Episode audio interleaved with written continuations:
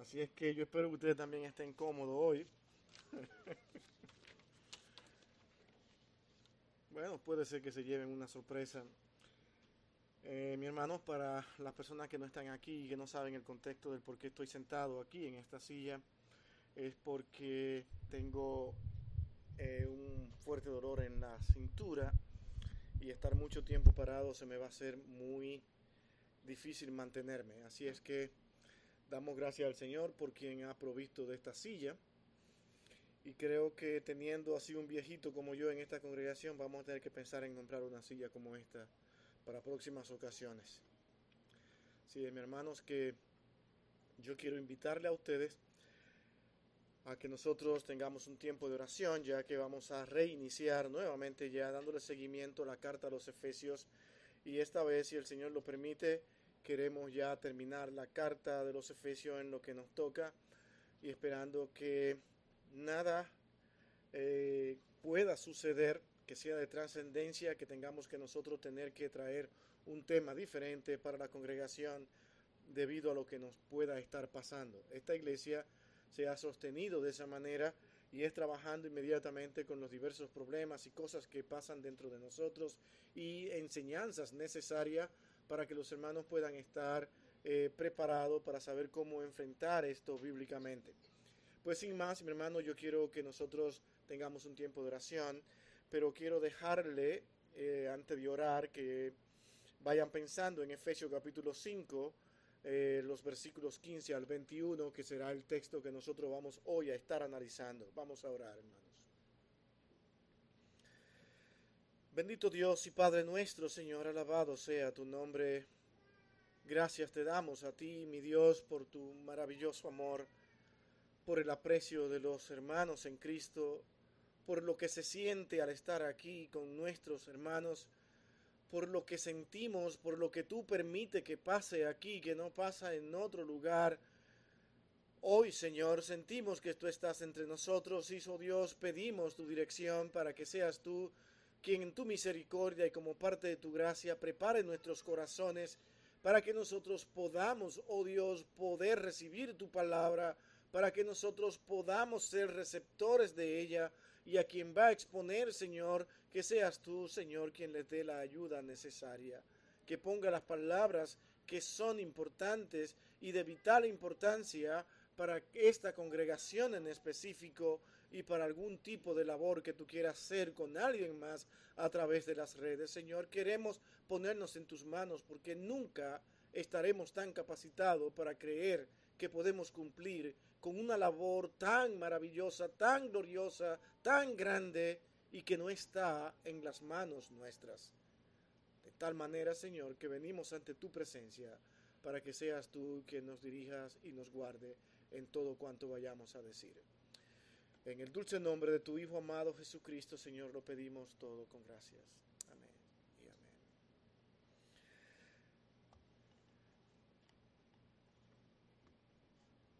Hermanos, como les dije hace un momento, vamos a ir a, a Efesios.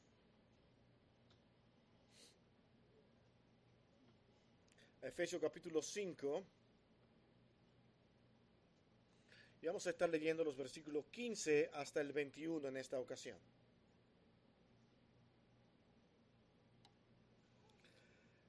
Mirad pues con diligencia como andéis, no como necios, sino como sabios, aprovechando bien el tiempo porque los días son malos.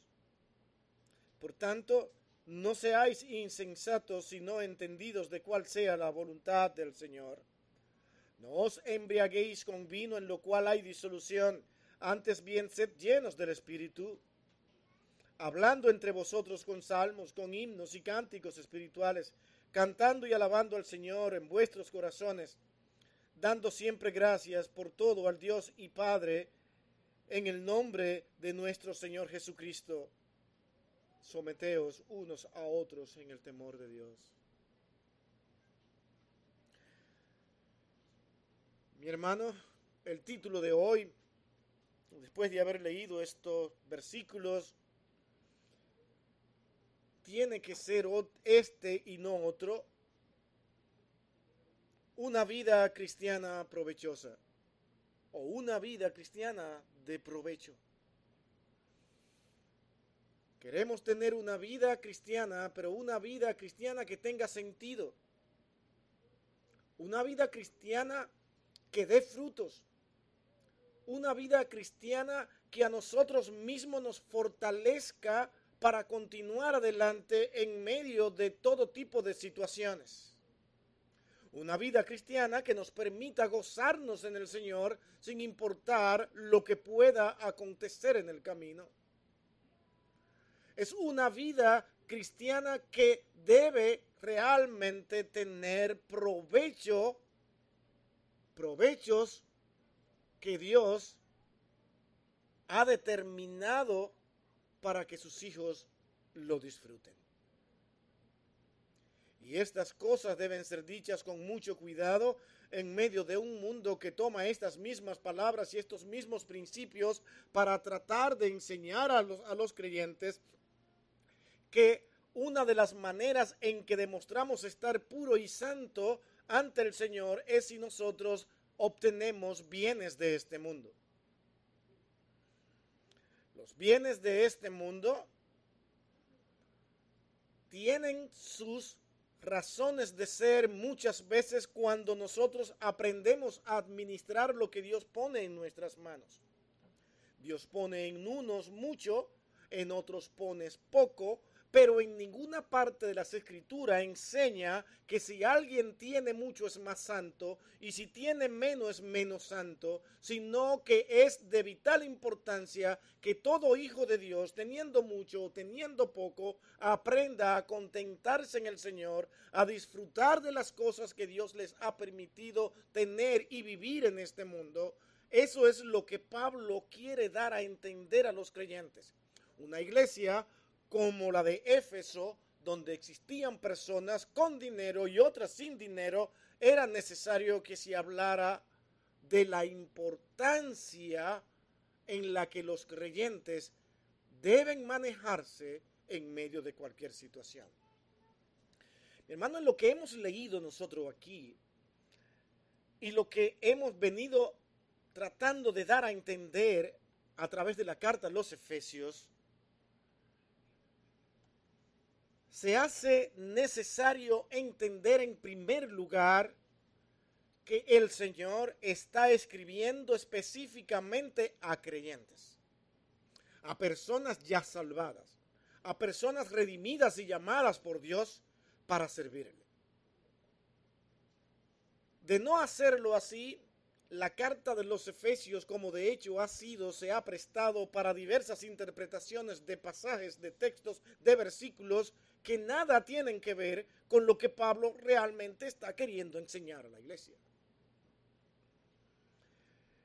Y por otra parte, el leer nosotros textos como esto es lo que ha alejado a muchas personas de lo que ellos consideran debe ser la vida de una persona en esta tierra. Es decir, nosotros no somos llamados a creer en un Dios de esa manera. Nosotros creemos que Dios es un Dios de amor y que únicamente no es un Dios que nos llama a prohibirnos cosas, sino a darnos cosas. Por eso hay personas que se declaran prácticamente ateas. Porque toda persona, y lo decimos aquí abiertamente, todo ateo no es más que un egoísta. Qué extraño. Él me, si hay algún ateo escuchándome aquí dirá, qué tonto es este señor, qué tonto es él, no sabe lo que está hablando. Tal vez yo tenga más amor que él para otros que lo que está diciendo. Hermano, cuando una persona solamente quiere vivir de acuerdo a lo que él considera que es bueno para él, y ser algo bueno para él incluso puede ser dar a otros y que otros puedan ver que él da. Eso le da cierta satisfacción, cierto gozo y se cree buena persona. Sin embargo, esa persona no está dispuesta a escuchar palabras como la que Pablo ha estado expresando a lo largo de esta escritura en Efesios. Prefiere rechazar prácticamente todas aquellas cosas que hablan de un vivir para Dios y con principios que de no llevarse a cabo no tendrán una vida de provecho para ellos mismos ni tampoco para otros. Y esto es sumamente importante. No ajustarnos a lo que Dios ha permitido que se diga, que se hable, utilizando hombres como Pablo, como creo yo, que fueron inspirados por Dios de una manera única y que no pasará nuevamente de esta manera y de manera tan especial para dejar sus escritos hasta el día que Cristo vuelva nuevamente para que la iglesia pueda ser instruida lo que tenemos en nuestras manos, lo que hemos leído, mi hermano, tengamos la confianza que es la palabra de Dios.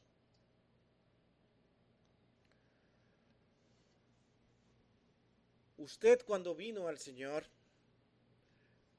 y vamos a usar la palabra aquí, elegir, para hacer énfasis en su responsabilidad. Porque Dios nos dio una responsabilidad a todos los creyentes, de tal manera que cuando escuchen en este sermón la palabra elegir, no está hablando de que yo escojo, de que yo permito, sino de su responsabilidad.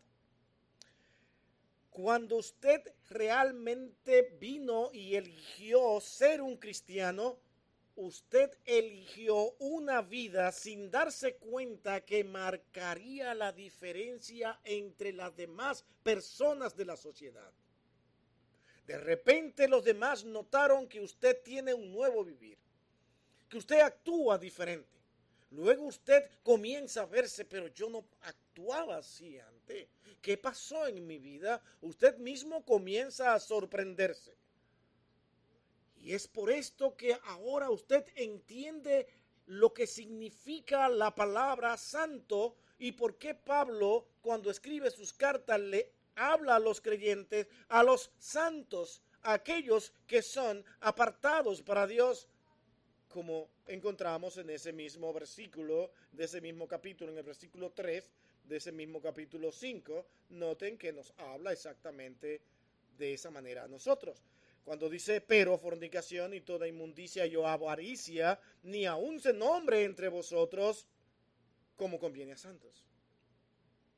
Solo con este verso para el peor de los creyentes que quiere vivir su vida en libertad y hacer lo que él considera que es bueno y quiere hacerlo y quiere hacer lo que él piense y que tiene el derecho a hacer con su cuerpo lo que él quiera, porque eso está de moda hoy en día. ¿Quién dijo que cada quien no tiene derecho a hacer con lo que lo que quiera con su cuerpo? Pues si yo quiero hacer con mi cuerpo, llevarlo a cualquier lugar, ponerlo en cualquier lugar, ¿quién me puede impedir eso? Es mi cuerpo y punto, no hay problema. Libertad para el pecado. El hombre requiere libertad para continuar pecando. Pero el creyente que ha venido a Cristo inmediatamente entiende que esto ya no existe más para él, porque ahora él es apartado para Dios. Eso pasa en un creyente. Ahora, eso no pasa en una persona que no sea creyente. Una persona que puede incluso estar viniendo a la iglesia, pero está pensando, pero ¿por qué no? ¿Por qué? Porque esto es un sacrificio para mí. ¿Cómo es posible que yo tenga que ser una persona con ese tipo de actitud y de comportamiento? Es que yo lo que estoy es complaciendo a los demás.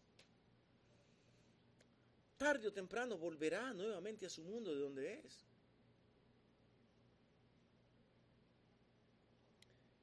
Es, todo esto significa que usted como cristiano jamás se involucrará en comportamientos que no convienen.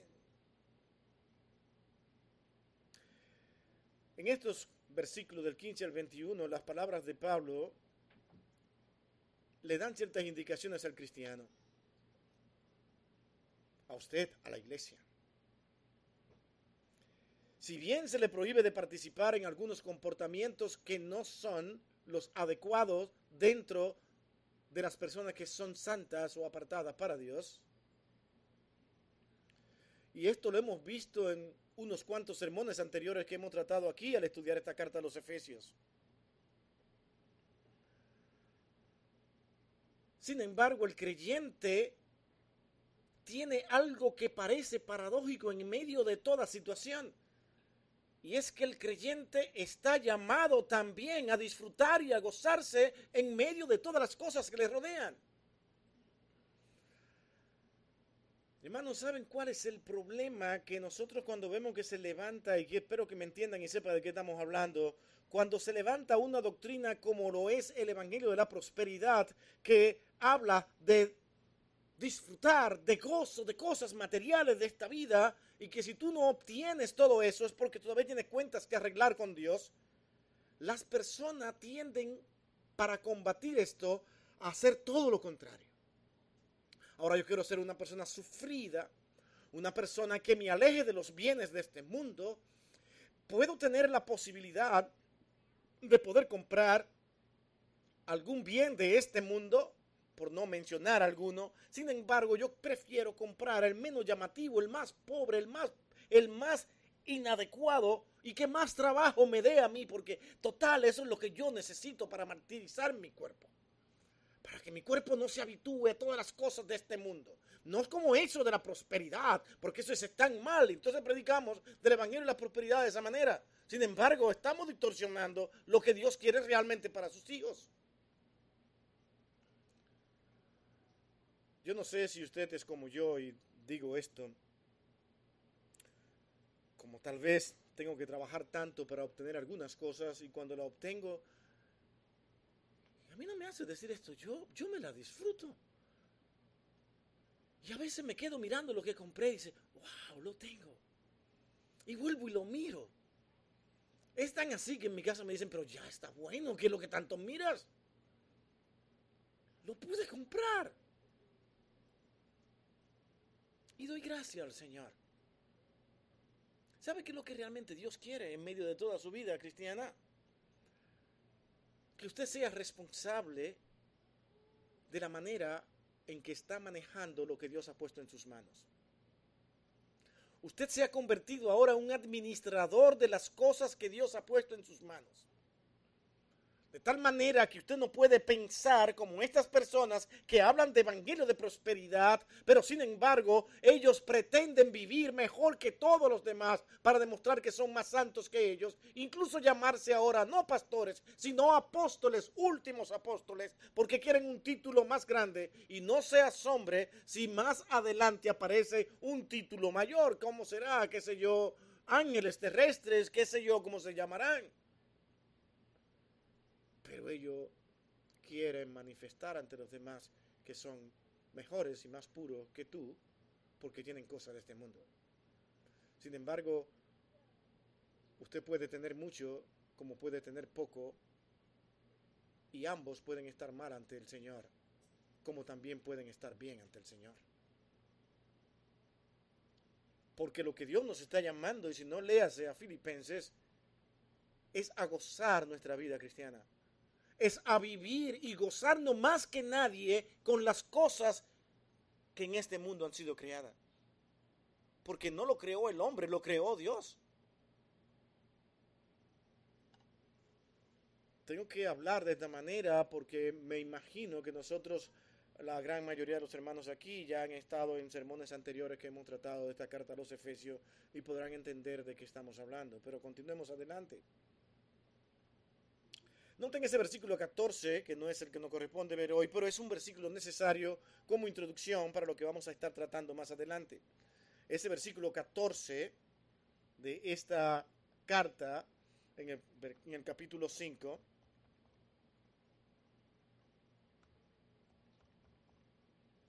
noten cómo nos dice este verso.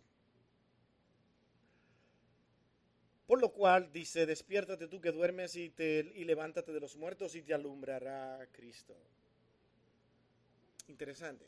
Dijimos hace un momento de que aquí está hablando a creyentes. ¿Cuántos no han tenido, y haciendo un paréntesis aquí, no han visto que la mayoría de los evangélicos utilizan este verso de una manera extraña a lo que Pablo está diciendo? Y parece ser que el llamado aquí es al inconverso para que el inconverso se levante y venga a Cristo para que Él le alumbre. Sin embargo, noten una parte, levántate de entre los muertos porque tú no estás muerto y te alumbrará a Cristo. cuando leemos este verso, entendiendo que Dios le está hablando a los creyentes, ahora empezamos a entender que no todos los creyentes tienen el mismo grado de santidad y de pureza y que hay cosas en las cuales tienen que mejorar y continuar adelante para seguir avanzando en su vida cristiana, porque hay muchos comportamientos que todavía parecen estar envueltos en el mundo de aquellos que están muertos. Las influencias del mundo lo atacan él las recibe y parece vivir más influenciado por las cosas de este mundo que lo que Dios realmente le permite. Y ahora volvemos. Una persona puede ser influenciada por las cosas de este mundo cuando le llegan cosas materiales.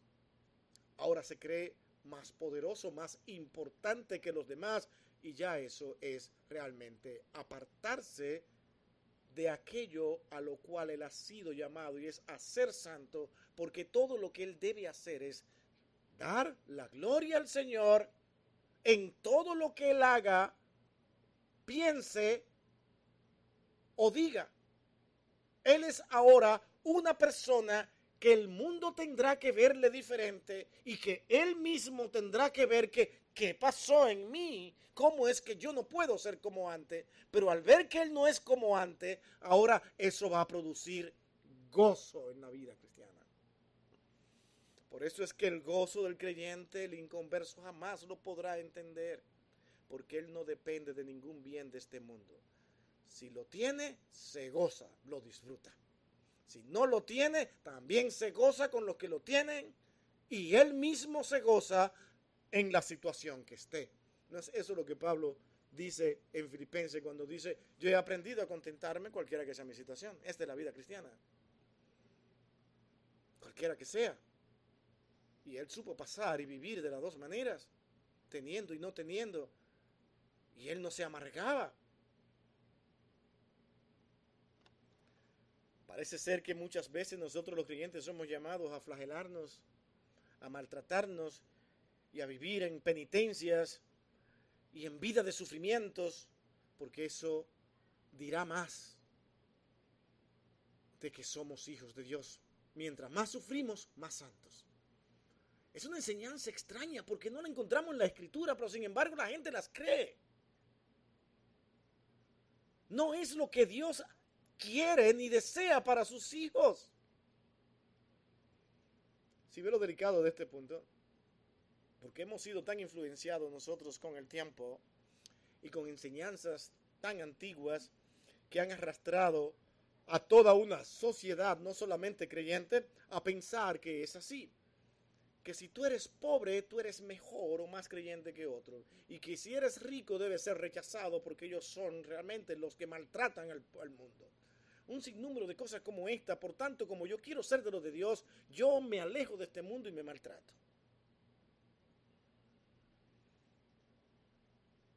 En una ocasión alguien me dijo que él entendía que como pastor, los pastores debían vivir a la altura del que menos tuviera en la iglesia para él poder entonces manifestar a Cristo de esta manera. Sin embargo, esa persona vivía en un afán o vive, porque aún vive, en un afán por adquirir cosas de este mundo. Entonces yo me pregunto, es que cuando Dios hace un llamado a los pastores a servir,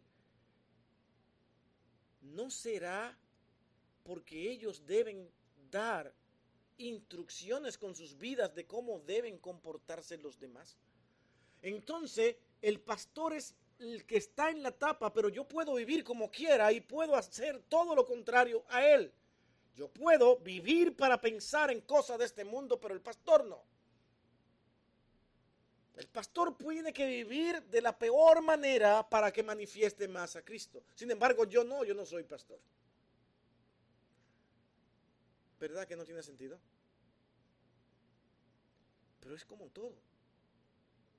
Nosotros a veces por no sentarnos a pensar, no razonamos las cosas. Mi hermanos, yo quiero dejar claro aquí, de que Pablo está interesado más en, en cosas más importantes que la que usted considere o piense que son bendiciones.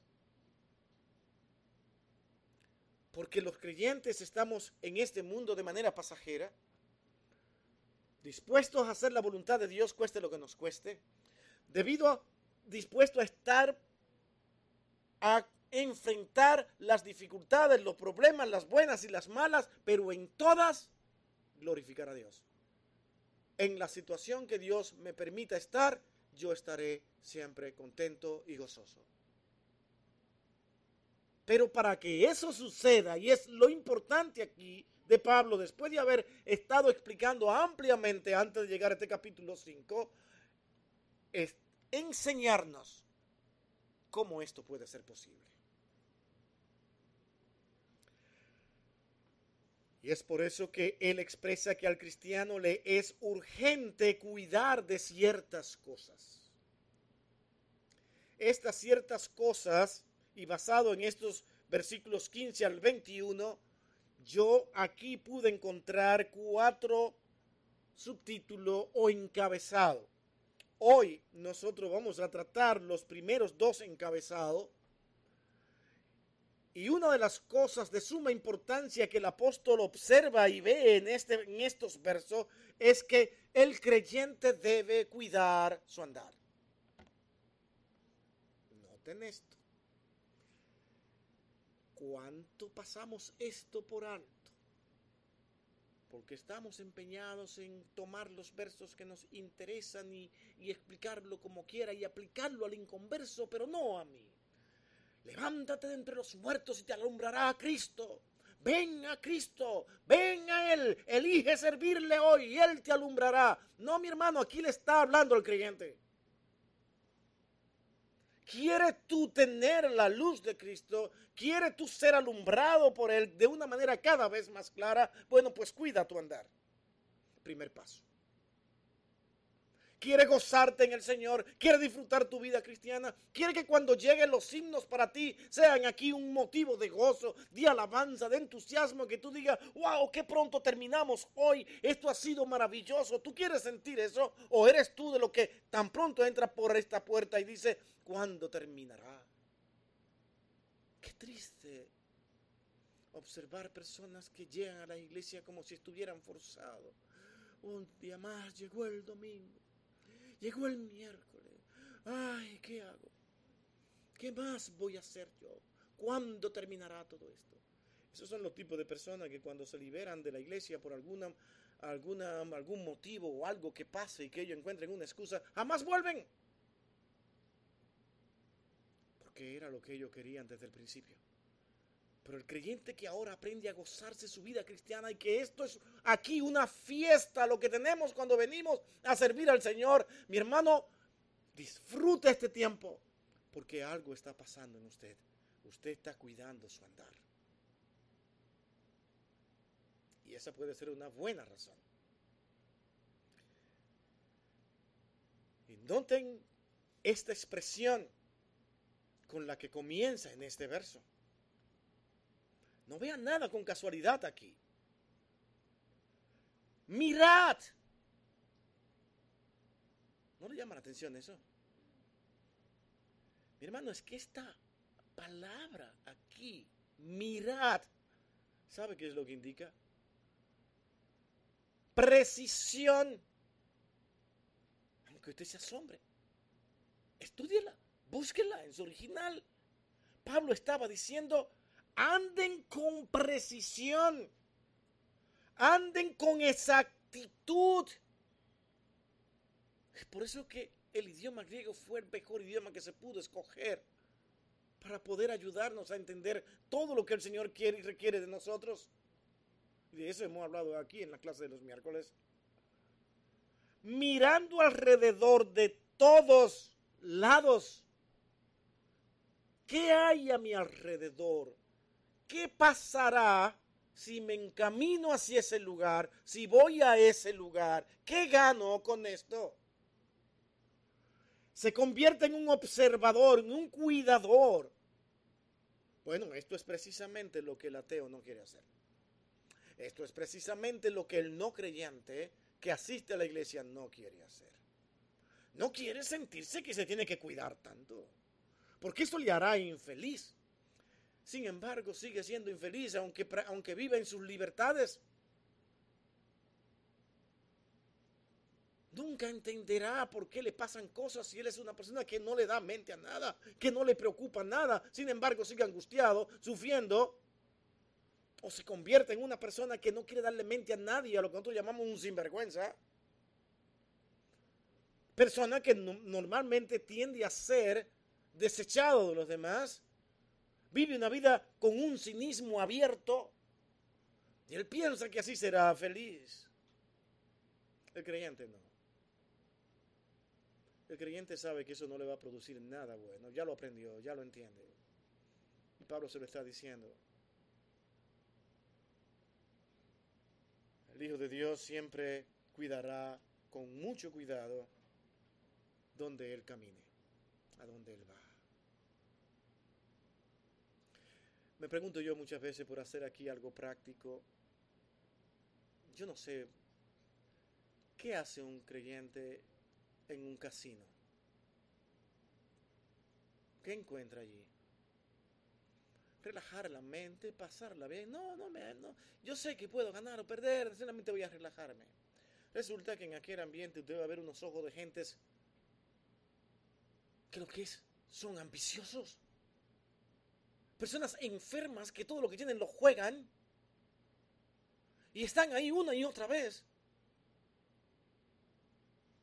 Y usted tiene que mirar a esas personas en vez de encontrar la manera de ir a un lugar donde pueda encontrar a esa persona y hablarle de que Cristo tiene palabras para él que pueden calmar su ansiedad y su ambición por obtener cosas de este mundo que a la larga nada le van a ayudar.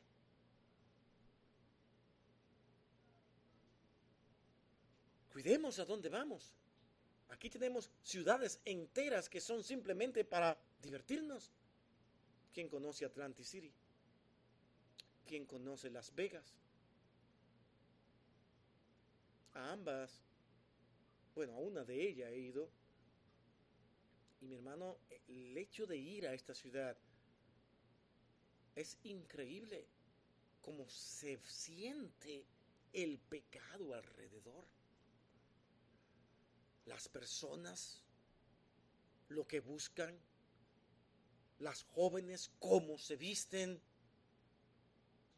porque todos están detrás del dinero. Una ciudad que te invita a adquirir y a disfrutar sin importar si Dios está ahí o no.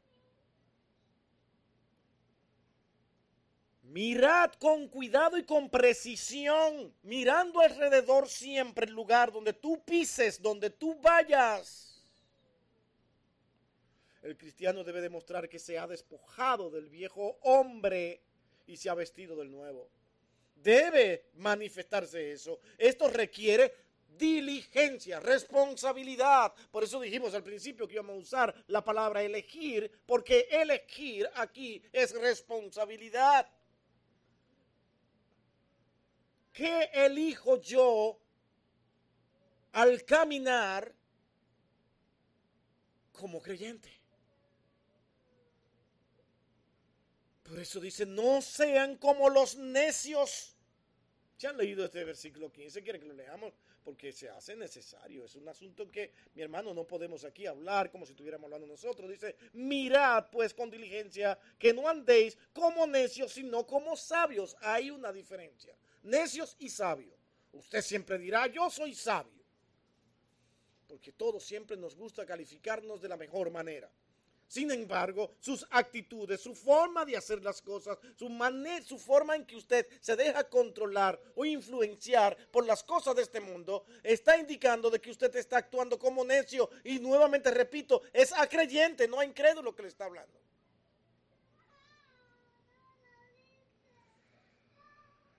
Son cosas tan necesarias entenderla porque nosotros preferimos muchas veces adornar o cuidar nuestra vida cristiana a la luz de lo que yo creo debe ser.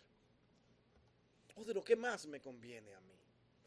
Necio no es más que una persona que habla y actúa sin pensar. Después le viene, como nosotros decimos, el tablazo, el golpe, y dice, wow, ¿cómo no pensé en eso antes? Porque eres necio. No te dedicaste a pensar. ¿Qué está diciendo Pablo? Si no quieres ser un necio, piensa antes de actuar. Analiza. No actúes a la ligera. Date un tiempo. A veces no hay ni siquiera que dejarse llevar de las esposas, y aunque ponga este ejemplo aquí. ¿No se han fijado cuando la esposa suya quiere algo, que lo que dice, oye, es para ayer, no es para hoy, no es para mañana, es para ayer que yo lo quiero? No, date un tiempo, espérate, déjame ver qué ella quiere de mí. Porque usted que está dirigiendo el hogar y a usted se le va, se le va realmente a demandar. Mire qué ejemplo más extraño ponemos aquí. Pero es simplemente para dejarle saber que nosotros, por más urgente que parezca ser la situación, dedíquese a pensar y ver qué puede haber detrás. Cuando usted ve más allá de lo que posiblemente otros vean en el momento, usted es un sabio. Y Pablo quiere que seamos sabios. Pero para ser sabio debemos cuidar nuestro andar, pensar, andar con cuidado, ser diligente en esto. No actúe a la ligera. Incluso trate de durar mucho para no incomodarse, porque cuando usted se incomoda y pierde el control, también puede tener muchas actitudes y acciones de necio porque las frustraciones del enojo cierran nuestro pensar. Es un necio aquel que mata por no pensar antes. Es un necio aquel que insulta, que es lo mismo que matar a su hermano porque no lo pensó antes. Porque primero pensó en él y no en lo que podía ocurrir con sus palabras. elija con cuidado, aunque a veces podemos fallar en esto, la manera en que hace un chiste de otra persona. Cuídese, cuide su caminar. Yo tengo tal vez más problemas que muchos aquí con esto, porque a mí me gusta mucho hacer bromas pesadas. Y a veces soy hasta necio. Así que mi hermano, yo le invito a, a ayudarme a orar por eso. Porque como me encanta a mí molestar a los demás a veces. Y digo, wow, pero ¿por qué tengo que ser así? Pero ahí vuelvo y lo hago otra vez. Hay que pensar antes en qué cosa yo puedo. Suerte que tengo a veces hermanos como que te entienden. Ah, el pastor se ojalá que cambiara, pero él es así. Y como que me siguen queriendo, ¿no? Dije, wow, ¿cómo debo yo apreciar eso? Mi hermano, el cristiano que va a la palabra de Dios para buscar cómo actuar, es una persona que puede considerarse iluminada. La iluminación del Señor y del Espíritu de Dios en él no viene simplemente porque usted se acostó un día con falta de iluminación y se levantó muy iluminado con más luz ahora. No. El creyente es iluminado cuando piensa y busca la dirección de Dios para hacer las elecciones que son correctas en ese día en el que Él se despertó. Es el tiempo importantísimo para Él. ¿Qué haré en este día? ¿Cómo yo voy a usar mi tiempo para glorificar a Dios? Debemos entonces nosotros elegir las relaciones al compás de la sabiduría de Dios y usar las escrituras para determinar si una elección mejorará o manchará nuestra vida. Yo debo tener cuidado con eso. Mire 1 Tesalonicenses capítulo 5, 21 al 22. Ahora vamos a leer el 22 y más adelante el 23 de este mismo capítulo 5 de 1 Tesalonicenses. Noten lo que este versículo 21 al 22 nos dice, examinadlo todo, pero retén lo bueno. Abteneos de toda especie de mal al creyente. Otra cosa que no le gusta al inconversio que asiste a la iglesia diciendo ser creyente y al ateo que abiertamente dice no tengo por qué hacer eso ni someterme a esas cosas. Yo quiero ser un ser libre. Y confunden lo que es la libertad con el libertinaje. Sin embargo, ellos reclaman y piden a los demás que hagan meeting, en las calles o reuniones especiales en marcha para protestar contra aquellos que son conservadores, aquellos que pretenden imponernos un sistema que no es necesario. Seamos libres. Y creen que van a ser libres. Esta mañana veíamos cómo el Señor le promete a los hijos de Dios libertad sobre el pecado ahora él entiende que no vive para pecar y, no vivir para pecar solamente trae gozo. Y que debe aprender a ver aquellas cosas que realmente no son una esclavitud en su vida, pero sin violar ninguno de estos principios. Donde él puede escoger cosas que hacer sin ofender al Señor y sin ofender a los principios de la palabra de Dios. Por eso dice, examinadlo todo. O sea que el creyente que entiende lo que es la libertad cristiana, él primeramente, antes de tomar una decisión, él lo examina todo. Y si en ese examen él mismo considera de que puede entrar en un mundo de pecado, es posible que para él lo sea, pero es posible que para otro no lo sea. Examínalo todo. Míralo con cuidado. Y ve ¿Qué cosas buenas hay en medio de ellas? Cada año tienen, los muchos creyentes que enfrentarse a la posición que tienen personas de prohibir enteramente lo que es la Navidad y algunas otras celebraciones. Porque en su sentido más abierto y claro encontramos mucho de paganismo y de servicio pagano, entonces ellos dicen que prefieren no contaminarse de esa manera. Y eligen no celebrarla cuando realmente puede ser un buen momento a mí entender y lo que yo he entendido hasta ahora y me ha sido difícil no verlo de esa manera, es un buen tiempo para nosotros reflexionar y hacer llevar a otros reflexionar sobre la importancia de mirar a Cristo, de celebrar a Cristo y de ser luz ante un mundo que utiliza esos tiempos únicamente para ir detrás de sus diversiones, de sus impurezas, de su pecaminosidad. Y usted decirle, nosotros vemos a Cristo y si ustedes quieren celebrar, vengan y celebren con nosotros, pero de esta manera, en otra forma, impóngale a ellos con su vida una Navidad diferente a la que ellos están acostumbrados. Olvídese de la fecha, de si fue para el dios Sol que se hizo. si la iglesia ortodoxa o la iglesia de la, Edad Media cambió el, el día y puso a su conveniencia el día 25. Miren que no estamos hablando de Navidad acá, pero estas cosas son necesarias. Olvídese un poco de eso y comience a pensar, ¿qué hay de bueno en todo esto? Cuando usted comienza a ver lo que hay de bueno en todo eso, entonces haga lo que es bueno. Pero hay personas que se pasan desde prácticamente desde noviembre a enseñarle a todo el mundo lo malo que es esto.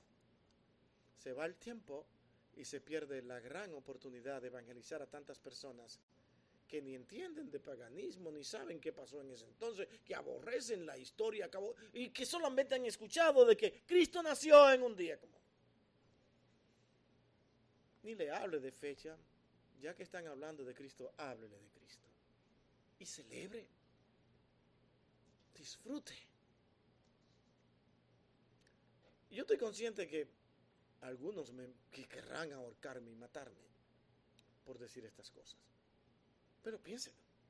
Pablo está diciendo retender los buenos. En medio de todo, absténganse de toda especie de mal. Ahora, eso es en todas las cosas que nosotros vayamos a hacer. Piensa con cuidado. No te muerdas ni pelee con los otros por cosas que tú sabes que posiblemente ellos no la entiendan a la altura de lo que tú la entiendes y que tú ves que para ti no hay ningún pecado, pero que para él hay pecado y que tú por amor a él no la vas a hacer delante de él. Libertad cristiana. ¿Quién entiende eso? ¿Cómo han maltratado al mundo cristiano que piensa de esta manera por hablar de libertad cristiana? Y te dicen, ¿cuál libertad cristiana? Hermano, es que Dios no quiere personas ni hijos llamados a vivir aquí una vida de amargura. Aquí estoy yo, el pobre infeliz cristiano. Tengo que mostrar que soy una persona amargada y triste, porque soy de Cristo. Y los que son de Cristo viven amargados y tristes. ¿Cree que eso fue lo que Cristo quiso hacer con nosotros? o a gozarnos en Él y a mostrarle al mundo que sabemos más que ellos gozarnos con lo que Dios nos ha permitido en este medio. Porque todo es de Él, para Él. Y un día Dios nuevamente en este mismo lugar, otra cosa que creo, Dios implantará su reino en esta misma tierra.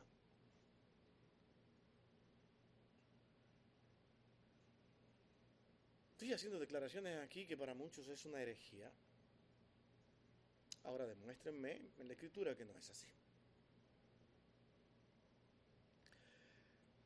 Mi hermano, proteger la influencia con los principios bíblicos es santificarse. Protegernos de esas influencias del mundo es santificarnos. ¿Qué dice Pablo en 1 Tesalonicenses versículo 23? Ese mismo, ese mismo capítulo que acabamos de leer. Manténgase ahí. En el 23 ahora dice, y el mismo Dios de paz os santifique por completo y todo vuestro ser, espíritu, alma y cuerpo sea guardado irreprensible para la venida de nuestro Señor Jesucristo. Es decir, esa parte física, visible que es el cuerpo, y aquella parte inmaterial, que algunos la dividen en dos, alma y cuerpo, otros la ponen como una parte inmaterial, que es la misma cosa. Oiga, mi hermano, tampoco pelee por eso, porque la escritura no da mucha amplitud de si debemos ser tres partitos, o cuatro partitos, o dos partitos. No, no habla mucho de eso. Tenga usted su opinión, pero no pelee por esto. Ahora, que yo entiendo rápidamente de que está hablando de que el Señor nos santifique tanto por fuera como por dentro. Sea, es importante estar santo por fuera, pero no podrás estar santo por fuera si por dentro estás impuro. Para que esto sea irreprensible para la venida de nuestro Señor Jesucristo. Hermano, ahora que usted es cristiano, debe aprender a usar su sabiduría porque ahora piensa antes de actuar para elegir lo que hace, cómo vive, cómo es su vocabulario, cuáles son los amigos que yo busco para que estén cerca de mí, con lo que yo me relaciono. Mi hermano, hay personas que tienen una relación y una amistad única y son influenciados por personas que son abiertamente inconversa y que tienen un concepto de Dios totalmente distorsionado. Una cosa es que usted realmente sea albañil y se tenga que relacionar con un albañil todos los días, pero usted mantendrá con cuidado las cosas que escucha de esa persona. Y yo pienso cuando el Señor dice, vosotros sois mis amigos, tiene mucho que decirnos con eso. Alguien sacó, no sé, un sinónimo de esto, y yo lo he estado, no lo he encontrado mucho, pero él decía que el Señor estaba diciendo, ustedes son mis cómplices en todo esto. Un amigo es un cómplice. Alguien que está con usted ahí, pensando de una misma manera, entonces, el sentido de amistad es aquel que realmente está dispuesto a ir a la par con usted, discutir las cosas en las que no está de acuerdo hasta llegar a un concepto que realmente los una.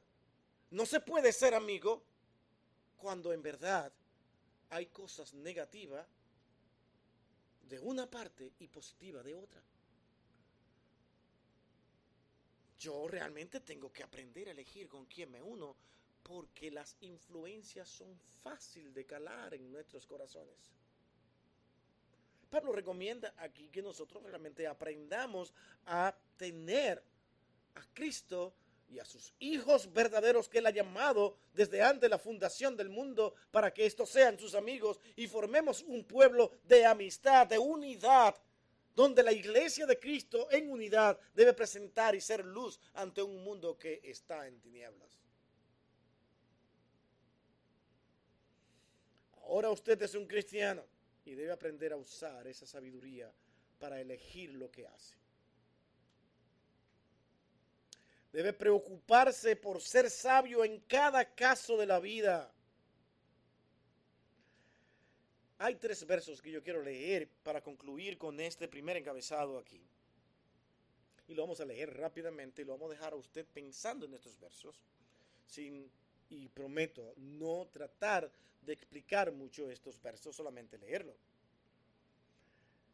nos hablan de cómo aprender a ser sabios estos tres versos. Y hablamos de Gálatas 5, 16, Efesios 4, 1 y 1 de Juan 1, 7. Yo sé que van a tenerlo en sus pantallas ahí poco a poco. No sé si la hermana puede ponerlo todos juntos o no, pero vamos por parte. El primero dice de la siguiente manera, que es Gálatas 5, 16. Dice, digo pues, andad en el espíritu y no satisfagáis los deseos de la carne Eso es ser sabio. Escucho la voz del Espíritu porque yo fui una persona que me dediqué a ver los principios de Dios a través de su palabra, no porque me acosté en la mañana y me levanté iluminado, sino porque el Señor me permitió a mí a través de una dirección que escuché en su palabra, a través de un sermón, a través de algún texto que alguien me leyó, sea como sea, pero estamos seguros de que fue la palabra de Dios y esto ha calado en mi vida y yo decidí ahora andar en esa voz del Espíritu que me dijo, así es, ese es el camino, eso es lo que debe de hacer, no debe satisfacer los deseos de la carne. Ahora comienza mi lucha, mi batalla en todo esto. Y de repente veo que en cada logro, que en cada cosa que logro en este caminar de no satisfacer los deseos de la carne, ahora me produce gozo más que los bienes de este mundo que yo tenga. Y si tiene también y hace lo mismo, el mismo gozo tiene. Porque no depende de nada de este mundo, sino de algo que viene del Señor, de lo alto, del cielo, para decirle, esto obtendrás cuando tú, rico, pobre, quien sea, que tengas mucho, aquel que está pasando necesidades, problemas, dificultades, angustia, lo que sea, y se goza en el Señor cuando Él ve que ha podido vencer sobre su carne, es un gozo inigualable porque está escuchando la voz del Espíritu. Y Pablo en Efesios 4.1, un verso sumamente interesante y digno de que nosotros lo leamos, dice, yo pues preso en el Señor, os ruego que andéis como es digno de la vocación con que fuiste llamado. Lo importante aquí es que Pablo ruega, no exige.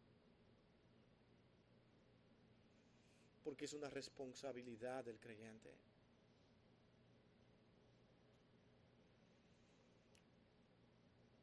No es un exigir, no podemos pararnos aquí en este púlpito a exigirle a usted, sino a dar recomendaciones bíblicas. Y que el Señor en su gracia y en su misericordia le permita a usted decir es verdad, no he estado bien, me he pasado culpando al otro de mis males. A veces reconozco que yo estoy mal, pero me doy más cuenta que es por causa de aquel o de lo otro. Y comenzamos a buscar y tratar de encontrar una razón del por qué me estoy comportando de esa manera o viviendo de esa manera. Pablo dice, miren, yo estaba preso. ¿Qué pasó? El Señor quiso que yo estuviera preso. Y le busque el lado bueno a esto. No se amargó Pablo allí sino que comenzó a seguir instruyendo a la iglesia y de allí comienza a hablarle y a decirle, os ruego que andéis como es digno de la vocación con que fuisteis llamados.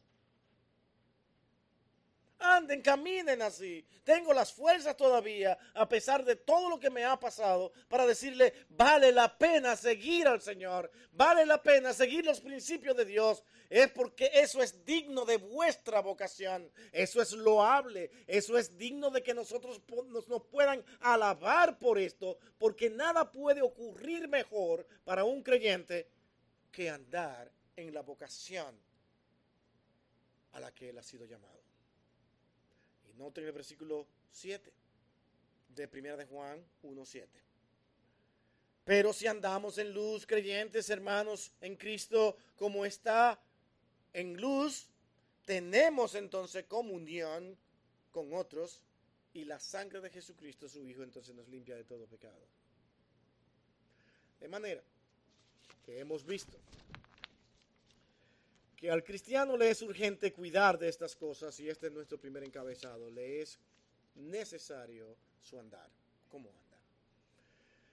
Venimos nuevamente entonces ahora aquí a hablar de aprovechando bien el tiempo, nuestro segundo subtítulo o encabezado. A aprovechar el tiempo. ¿Qué tanto valor usted le dé al tiempo? ¿Cómo lo aprovecha usted? ¿Calcula usted cada minuto? Ahora, mi hermano, no sea como muchos workaholics, creo que así se llama en inglés, que miden tanto su tiempo que viven para trabajar, que no desperdician nada, que ellos dicen, yo tengo para bañarme antes de salir para el trabajo, yo tengo 23 minutos y 5 segundos para terminar todo preparado en eso, si no lo prepara en ese tiempo, él es un fracasado. Y vive una vida tan rigurosa de esa manera, sin ningún tipo de flexibilidad, ninguna. Pero que él está dedicado a aprovechar su tiempo. Solo es trabajo, trabajo, trabajo desde que sale y todo lo que hace está pensando únicamente en trabajar. Y en producir. Porque él tiene que aprovechar el tiempo. Tenga cuidado con eso porque a la larga eso le va a traer enemistades, angustias, separaciones familiares y un sinnúmero de cosas que lo van a hacer vivir como una persona muy solitaria y al final únicamente le hará feliz tener y producir cosas de este mundo. Cuando Pablo habla de aprovechar bien el tiempo en este versículo 16, noten cómo Pablo mismo lo dice. Aprovechando bien el tiempo, simple, porque los días son malos. Ustedes ven a Pablo dando una explicación muy amplia aquí. Cuiden su tiempo, aprovechen lo que hacen porque los días no son buenos. Entonces Pablo está haciendo una invitación a que usted piense que usted vive en un mundo que no es confiable. Los tiempos son malos. Y nosotros diríamos, pero no, malos son hoy. Oh, mi hermano, yo quiero que usted vea la historia de los tiempos mucho peor de lo que estamos viviendo aquí hoy. Pablo está hablando, usted va a vivir en un mundo de maldad. Y como usted es un hijo de luz, aproveche el tiempo para poder ser luz. Me gusta mucho, por ejemplo, estas versiones de la nueva versión internacional cuando habla de este, de este verso. Decía, aprovechando al máximo cada momento oportuno. Y esa es la expresión de esta palabra. Y sin embargo hay otra palabra, otra versión que es de la que menos me gusta a mí, pero me encontré fantástico la, porque también es cierto como es la Dios habla hoy cuando dice, aprovechen bien este momento decisivo. Y dije, wow, perfecto, esto es verdad. De esto me está hablando, es un tiempo decisivo. Yo tengo ahora el tiempo contado para hacer lo que tengo que hacer de manera que yo pueda agradar a Dios con cada hora, con cada minuto, cada día. Adiós. Me levanto en la mañana y siendo flexible con mi horario, con lo que voy a hacer sin volverme loco, pero siendo organizado lo más que se pueda comienzo a funcionar en este día, pero sobre todo mirando si en lo que tengo programado para hacer yo glorifico a Dios. Porque al fin y al cabo es lo más importante.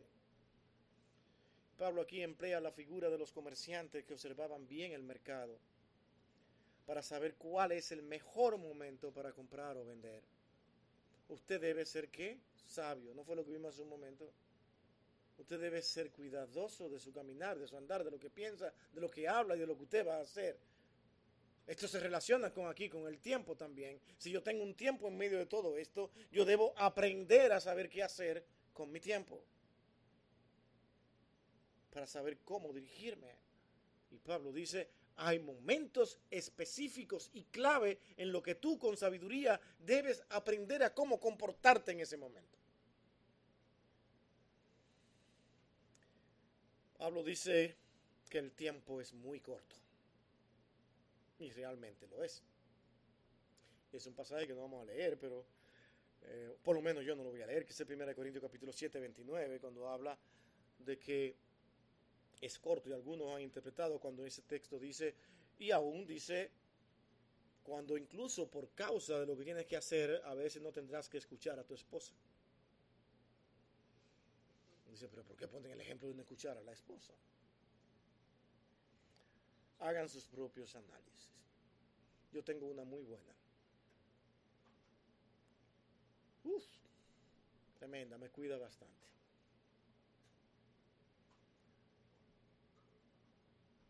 No digo más.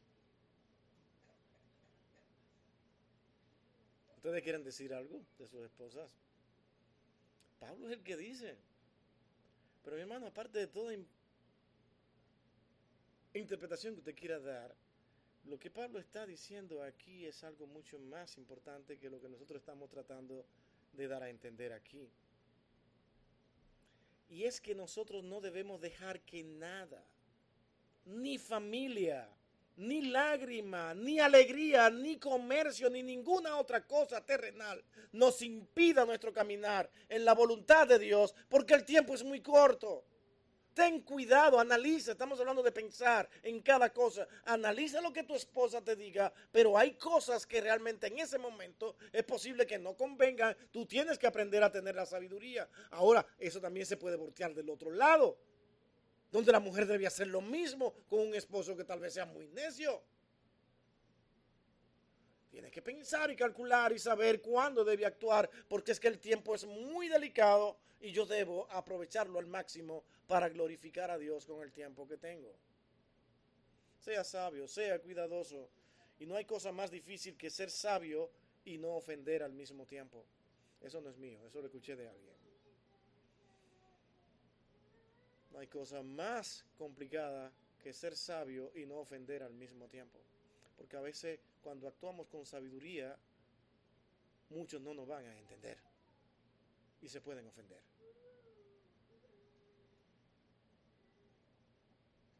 El tiempo es el haber más importante que el hombre posee y nosotros los cristianos no podemos desperdiciarlo con los engaños de este mundo, que son tan pasajeros, que han destruido tantas vidas, que por las cosas que hacen han terminado siendo, miren el ejemplo que le voy a poner, han terminado siendo millonarios y esos millones solamente le han servido para destruirlo más, porque ignoran los principios que hoy aquí estamos declarando. Mundo es extraño.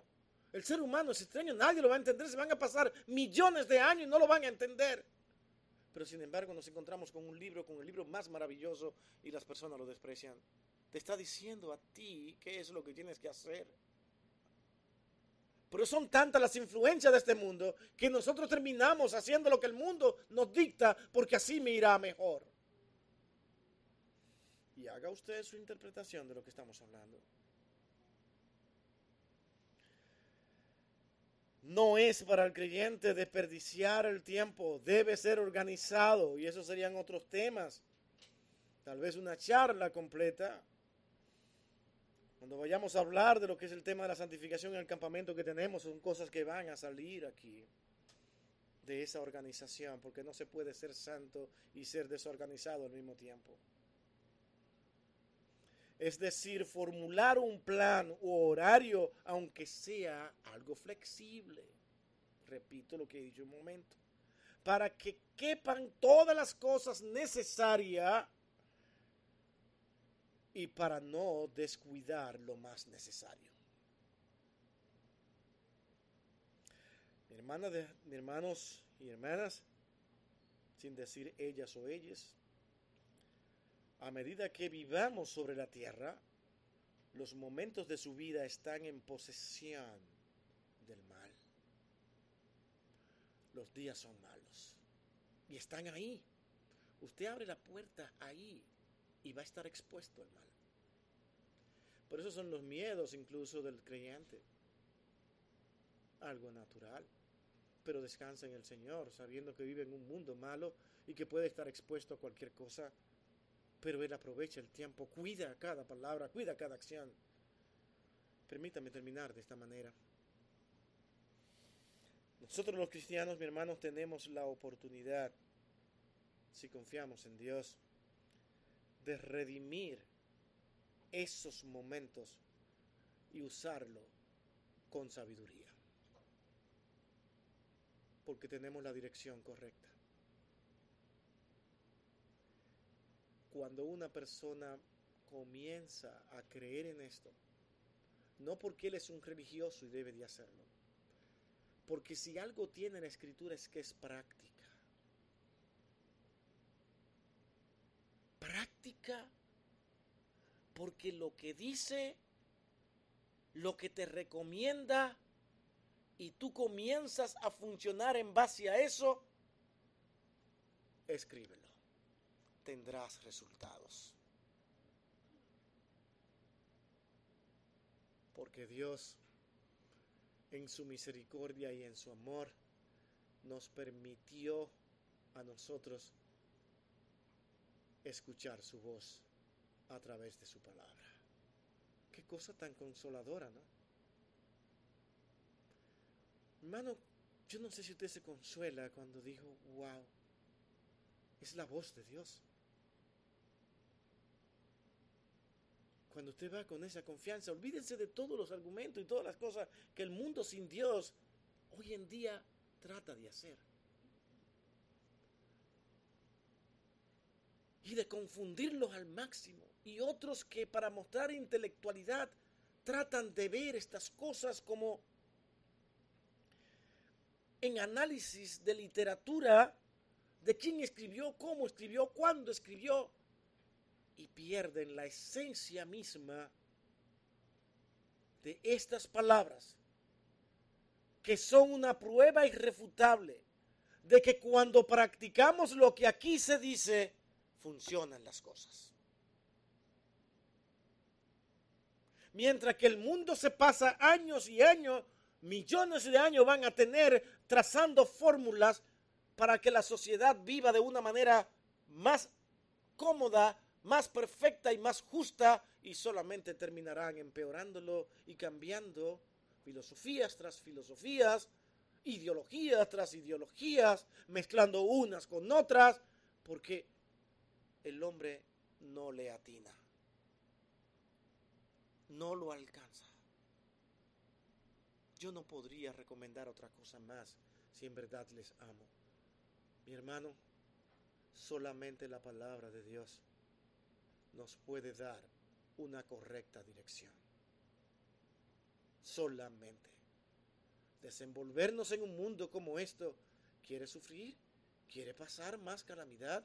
¿Quiere vivir angustiado de, de, las noticias que salen, de lo que lo último que se está haciendo? Entonces descuide las direcciones de Dios y usted será una persona que en verdad ha logrado lo que quiere. Estar angustiado, estar triste, estar amargado, que no sabe lo que me pasa hoy, no sé lo que tengo, pero hoy amanecí que no sé quién soy. Hoy no quiero saber de nadie. Hoy estoy amargado. Sin embargo, veo a un creyente que sale y abre aquellas puertas, que venga la luz del Señor, está dispuesto a alabar al Señor, no importa, y alegre. Y tiene poco que comer en su casa tiene pocas cosas de este mundo. pero está feliz porque amaneció con el Señor en su corazón. Y Él es mi Señor. Él no me va a permitir a mí que pase necesidad. Aparecerá lo que es necesario para mí hoy. Porque Él es mi Señor y Él no miente.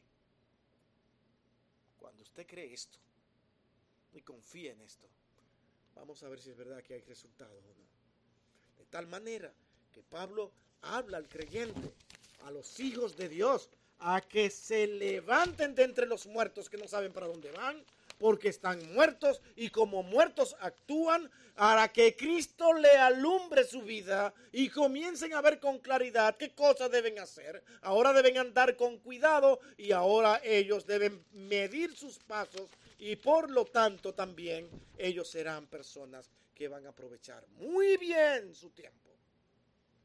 No como el mundo lo hace. Vamos a orar.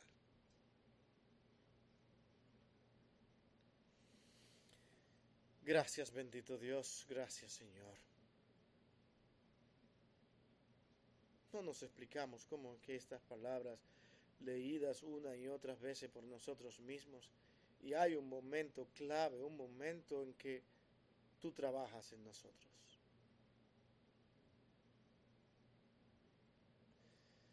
No podemos decir otra cosa, Señor, que no sea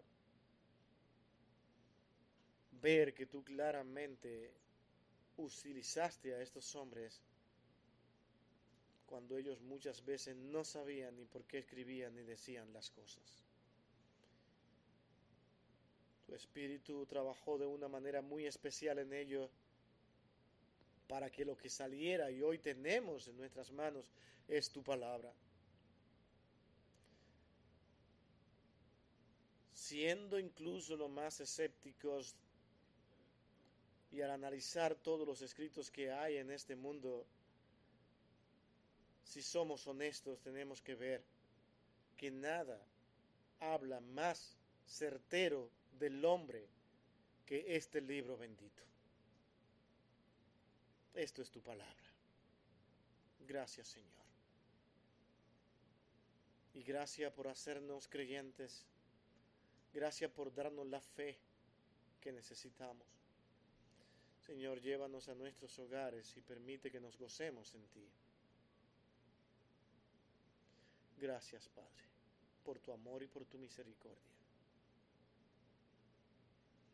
En Cristo te lo pedimos a ti, oh Dios, todo con gracias una vez más. Todo. Amén y amén. Dios nos guarde, hermanos.